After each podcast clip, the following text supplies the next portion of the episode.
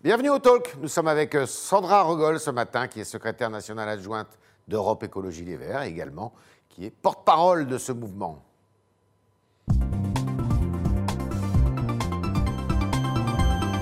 Ah d'accord. Elle porte la parole, mais elle n'est plus porte-parole.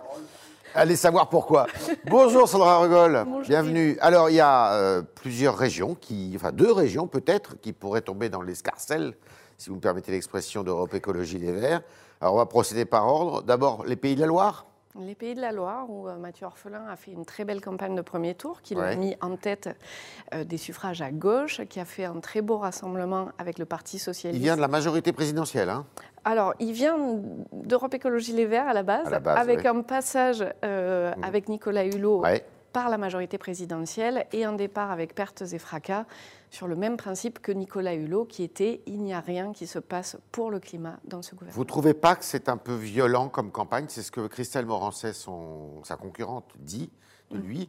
Euh, elle a refusé du coup de- d'assister ou de participer à un débat euh, parce qu'elle estime que euh, bah, l'a accusé ou ses troupes ont accusé ses supporters euh, de- d'homophobie. De, Je trouve ça extrêmement déplacé et même indécent. Ouais. Madame Morancé se permette ceci, étant donné que Mathieu Orphelin, il y a deux jours, a subi une agression en public pendant la campagne homophobe de la part des troupes de euh, l'actuelle présidente de région. Et donc, quand on a des militants qui, Ouais. qui dépassent, qui commettent des actes de violence, euh, physique ou, ou psychologique, eh bien, en fait, la première des choses à faire, quand on est présidente particulièrement, quand on est politique en général, c'est de s'excuser pour ces troupes-là Bon. et de dire que le tort est de son côté. Alors il y a un autre écologiste qui a, lui, a- s'est désisté, a été obligé de se retirer. C'est Monsieur euh, Jean-Laurent Félizia euh, dans la région euh, Provence-Alpes-Côte d'Azur qui est arrivé en troisième position, qui pouvait se maintenir, mais euh, devant un duel euh, entre Thierry Mariani qui représente le Rassemblement national et puis Renaud Muselier pour euh, la major- euh, pas pour la, enfin, la majorité régionale puisqu'il est le président sortant. Eh bien, M. Felizia, qui voulait se maintenir à la tête d'une liste d'union de la gauche moins la France insoumise, eh bien, euh, finalement, enfin, s'est retiré et a appelé à voter pour Renaud Muselier. Est-ce que vous êtes d'accord avec ça, vous? Alors, euh, malheureusement, oui. Malheureusement, parce que. euh, Lui, c'était aurait pas son choix de départ. hein. En fait, c'est un choix collectif qu'ils ont fait. Cette liste, c'est Au une début, il liste a dit Je continue ma campagne. Oui, au début, il a dit je continue ma campagne. Puis ils ont décidé ensemble, après en avoir parlé, d'arrêter la campagne. Avec Paris, surtout. Avec Paris, peut-être, mais Julien Bayou était contre. Oui, euh, j'étais contre. euh, Yannick Vous Jadot contre était contre. Euh, Éric Piolle était contre. euh, Tant de gens étaient contre. Pour une raison toute simple. Laquelle? c'est que le risque était immense. Mhm. Au soir de, on avait eu des sondages qui pouvaient nous donner des idées, mais le soir du premier tour, euh, le, le réservoir de voix du Rassemblement national existait encore, là où celui de M. Muselier n'existait plus.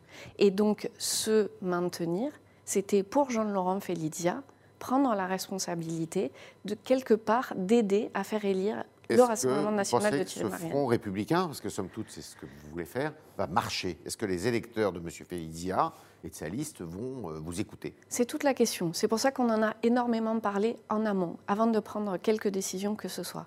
C'est pour ça que c'est très douloureux de se retirer, parce qu'on n'est pas convaincu que le Front républicain soit une solution qui soit toujours opérationnelle. Mais dans ce cas-là, avec cette configuration, ce qu'on faisait si Jean-Laurent Félizia se maintenait pour permettre à son groupe d'avoir des élus, eh bien c'était quelque part se sacrifier et vivre avec sur le dos la culpabilité potentielle d'avoir fait élire le pire projet politique pour lui. Et la proposition de M. Muselier de faire une espèce de, de petite assemblée euh, consultative. Je vais dire la même que celle qui avait été proposée en 2015 et qui Voilà. n'a jamais donné quoi Oui. que ce soit.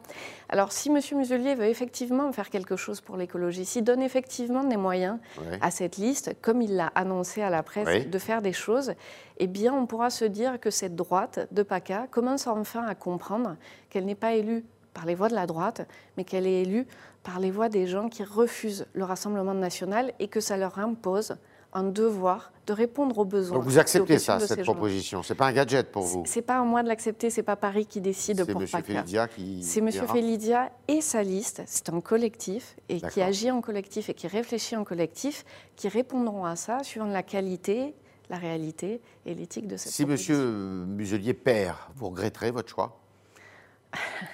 si M. Muselier perd, on regrettera surtout que cette région soit livrée à M. Mariani, qui considère que euh, les, dictateurs sont des gens tout à fait fréquentables, et ça, c'est un véritable souci pour les habitantes et les habitants. Alors, remontons maintenant un petit peu dans le nord. On va aller en Ile-de-France. En Ile-de-France, donc, il y a l'Union.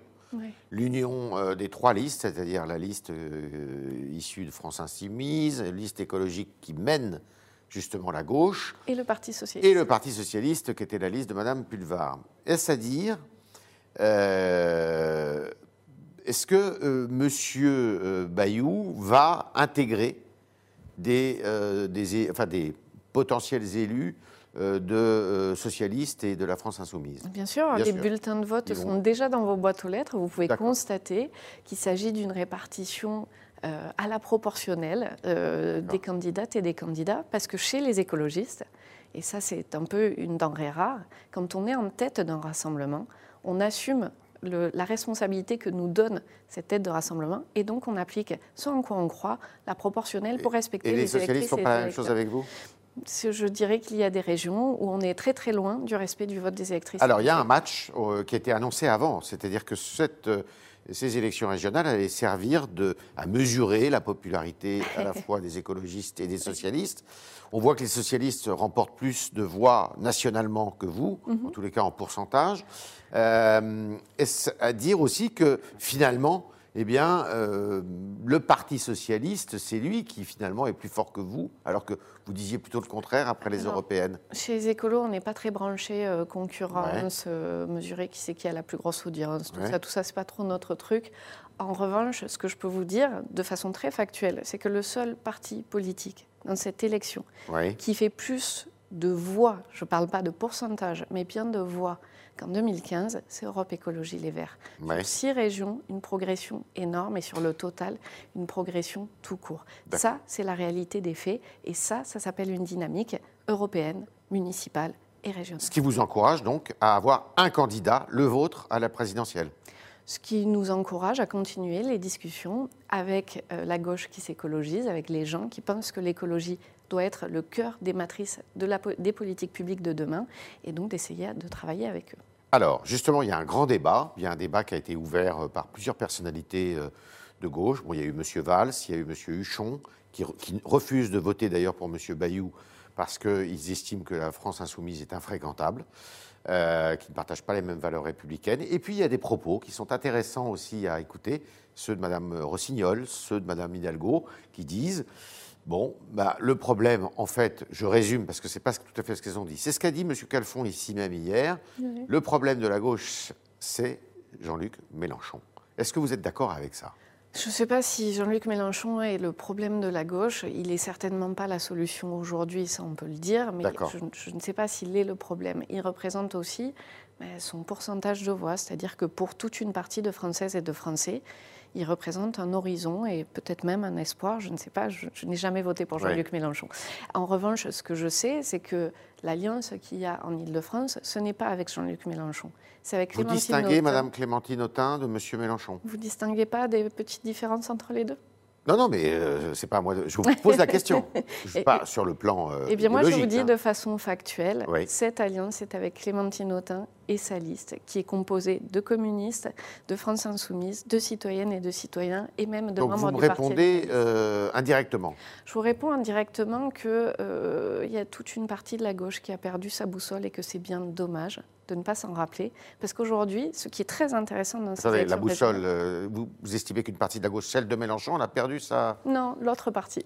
Ah bon J'estime que la gauche... Vous parlez de, Mme Hidalgo vous parlez de... de M. Valls, de M. Huchon, c'est une gauche qui a véritablement perdu sa boussole. Or, aujourd'hui, et c'est peut-être ce qui est important dans cette élection régionale, dans ce second tour, c'est qu'on retrouve le champ des valeurs.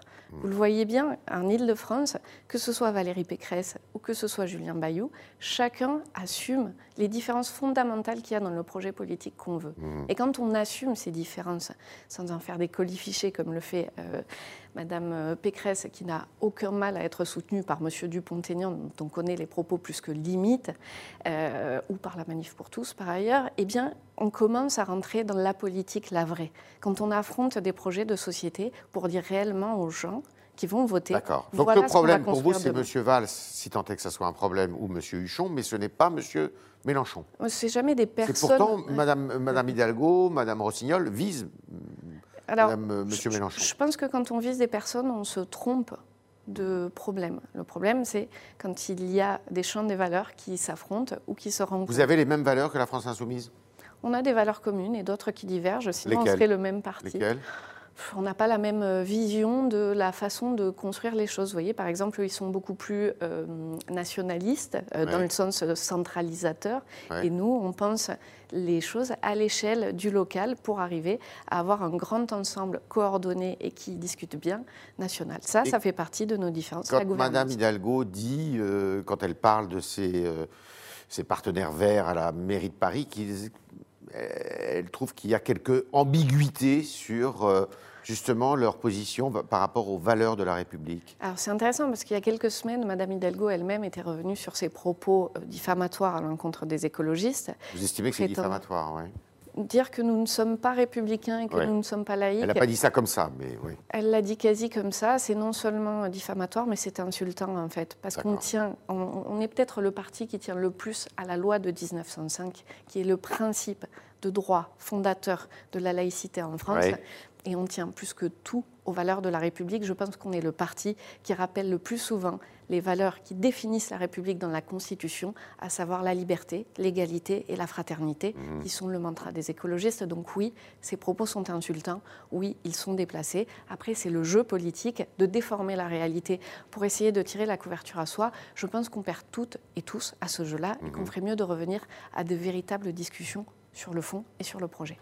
Est-ce que... Euh, on peut imaginer que d'ici au premier tour de la présidentielle, il y ait eh une union entre les écologistes, par exemple, et le Parti socialiste alors on fait tout pour qu'il y ait une union large des partis écologistes, des partis de gauche, mais une union qui repose sur du fond. Les Françaises et les Français ne veulent pas des additions de logos. Ils veulent un projet commun. Et ils ont, ils et elles ont raison. En fait, on ne signe pas pour une personne, on signe pour un horizon sur lequel on est d'accord. Et donc, oui, cet horizon, il faut le construire ensemble. Le nôtre est très clair, c'est celui de la transition écologique. Il me semble qu'aujourd'hui, il y a une jeunesse qui pousse en ce sens, que la quasi-totalité des jeunes qui sont allés voter, qui sont malheureusement peu nombreux, sont allés voter pour des listes écologistes et que si on veut penser le monde d'aujourd'hui et de demain, ben, peut-être qu'on pourrait s'intéresser à ce que cette jeunesse veut pousser. On est avec Sandra Rugol ce matin au Talk du Figaro et on va continuer avec vos questions, chers internautes, qui sont posées par Adrien Briand.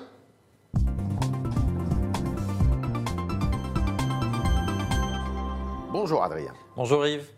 Bonjour Sandra Rugol. Euh, on commence avec une question sur la présidentielle. C'est une question de Gisèle euh, qui nous dit euh, le projet ça compte, mais en dix mois, on peut encore avoir des surprises avec de nouvelles têtes qui arrivent. Il est donc impossible de faire des pronostics. Vous y croyez au 109 euh, avant la présidentielle? On peut toujours l'espérer. Pour l'instant, euh, nous, on a trois belles candidatures. Celle de Yannick Jadot, celle d'Éric Piolle, celle de Sandrine Rousseau. On en espère peut-être d'autres après, mais en tout cas, on a déjà très, trois pardon, très belles candidatures qui s'offrent euh, au vote bah, de tous les gens qui s'intéressent à l'écologie. Et votre vote ira vers, le, vers qui? Pour l'instant, je n'ai pas pris de décision et tous les trois sont au courant que je n'ai pas pris de décision. Donc il n'y a aucun scoop là-dedans. Vous rendrez public votre décision? Si j'en prends une, oui. Ah oui Mon travail, c'est d'encadrer. Vous n'allez pas vous abstenir mon travail, c'est d'encadrer cette primaire et de faire en sorte qu'elle se passe au mieux. Prendre parti, c'est ne pas respecter le principe de neutralité qui incombe aux personnes qui l'organisent. Les dates, vous les avez, non? Je ne les ai pas en tête parce que j'ai beaucoup couru ce matin, mais, mais les retrouver très vite. Oui, elles existent tout à fait, c'est fin septembre, mais je ne les ai plus en tête. Euh, on a un commentaire qui revient euh, assez souvent, c'est sur le, catastrophisme supposé du, GIEC et, de ses rapports, dont le, dont le dernier. Euh, c'est pas un rapport, hein, c'est une note synthétique. justement, on a une question là-dessus d'un internaute, commentaire assez ironique, qui nous dit Il a l'air sympa ce film catastrophe, quand est-ce qu'il sort? Que répondez-vous justement à ces personnes qui, ne prennent pas au, sérieux ces, rapports Qui prennent au sérieux ou qui, ont envie de faire de l'ironie dessus. Ben, J'ai envie de leur dire que là, on a un choix qui est très simple. Soit on continue comme ça, le pied sur le plancher, droit dans le mur, et on va vers la fin du monde. Littéralement, film catastrophe. Ou alors, on change de braquet et on change notre modèle de production, de consommation, on crée plus d'emplois, on rend un peu le droit de respirer euh, sans s'intoxiquer aux enfants dans les cours d'école, aux gens qui habitent dans les zones les plus polluées. On est en plein dedans. Euh, quand on est ici en Ile-de-France, on est particulièrement concerné. Je ne vais pas vous rappeler tous les pics de pollution que nous avons chaque année. Et donc, au lieu d'aller vers la fin du monde, on va vers la fin d'un monde pour la création d'un autre. C'est le projet que portent les écologistes, c'est d'arrêter avec le catastrophisme, mais d'assumer ce que disent les scientifiques. Et ceux qui vous disent que vous allez, euh, vous prenez la décroissance, qu'est-ce que vous leur répondez? Que c'est un chiffon rouge et que vraiment euh, prendre les gens pour des idiots à dire il y a un modèle qui ne fonctionne pas, est-ce qu'on pourrait s'interroger sur un modèle qui fonctionnerait? Ce n'est pas prôner la croissance ou la décroissance, c'est juste faire acte de pragmatisme. Et c'est ce qu'on fait. Après, si on veut accoler le mot de croissance, de enfin, c'est quoi les, mots à la mode? Croissance verte, décroissance, mmh. collapsologie, je ne sais pas quoi, croissance durable, peu importe. La question n'est pas sur le vocabulaire qu'on y met, mais sur le projet qu'on propose et la méthodologie qu'on met en place pour parvenir à un objectif simple, faire en sorte que le climat ne continue pas à faire monter les températures. J'ai mal formulé ma phrase, mais vous avez compris. Si, mais on a compris. Euh, sur ce sujet, on a une question d'Alain sur le site du Figaro, euh, sur ce que peuvent faire les citoyens d'un côté et ce que peuvent faire les États et les gouvernements de l'autre. Euh, n'en demande-t-on pas trop aux citoyens alors que c'est au pouvoir public de prendre leurs responsabilités? C'est très juste. Euh, les citoyennes et les citoyens peuvent faire des actions de tous les jours qui aident, mais qui ne sont pas suffisantes si on ne donne pas les moyens à chaque personne que son action ait du poids. Donc en fait, les gestes quotidiens, c'est primordial, ça aide à la prise de conscience, ça aide à la pédagogie.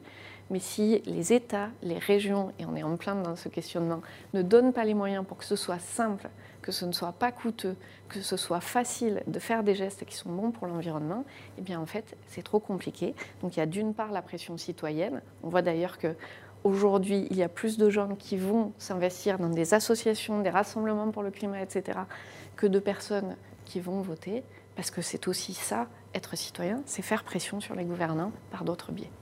Dernière question. Euh, une question sur le vaccin obligatoire, euh, sur, enfin, sur la potentielle vaccination obligatoire des, soignants. Euh, pour être plus précis, un internaute du site nous dit le vaccin est la seule solution de, pour combattre ce virus. Il est inadmissible que des soignants le refusent. Qu'en pensez-vous? Est-ce que vous êtes pour la vaccination obligatoire des soignants? Euh, je ne suis pas pour la vaccination obligatoire en général. Europe Écologie Les Verts n'est pas pour la vaccination obligatoire en général pour une raison très simple, c'est que toutes les études scientifiques le disent, l'obligation ne fait pas un meilleur taux de vaccination dans les pays que dans les pays où on a une vraie politique pédagogique sur les vaccins. En France, on souffre d'un problème euh, là-dessus, c'est qu'il y a une désaffection des vaccins pour plein de raisons, des bonnes et des très mauvaises. Euh, mais aujourd'hui, ce qu'on dit quand on dit il faut obliger les soignants à se vacciner, c'est qu'on dit qu'on n'a pas confiance en eux, en elles. Ces gens qui ont été les héros de la nation pendant plus d'un an, qui euh, meurent littéralement au travail, qui pour une énorme partie ont déjà contracté le virus, donc, on, donc pardon, donc ont ce qu'on appelle une immunité naturelle du fait euh, d'avoir eu le virus. Vous savez qu'on doit parvenir à 80% mmh. d'immunité dans le pays par les gens qui ont été exposés au virus et les gens qui ont été Donc vous ne trouveriez pas normal que euh, ça soit imposé au personnel soignant, si tant est que ça soit le cas un jour? Je trouverais ça dérangeant que des gens qui ont donné leur vie et leur santé pour le pays se voient mis sur le banc des accusés parce qu'ils font des choix des choix qu'ils font en respectant les personnes qu'ils soignent. On parle de soignants, ils ont fait vœu de faire en sorte que les gens qu'ils prennent en charge aillent bien. Ils ne vont pas s'exposer volontairement, ils ne vont pas exposer volontairement les patients. Et quand on dit il faut qu'ils soient vaccinés, c'est pas le fait qu'ils soient vaccinés qui me gêne. Ce qui me gêne, c'est la culpabilité qu'on fait peser sur eux, c'est la pression qu'on fait peser sur eux. Il n'y a pas de conditions de travail améliorées, il n'y a pas d'embauche supplémentaire, il y a des lits qui continuent à fermer et au lieu d'aider nos soignants, de les célébrer, on continue à les accuser. C'est absolument indécent.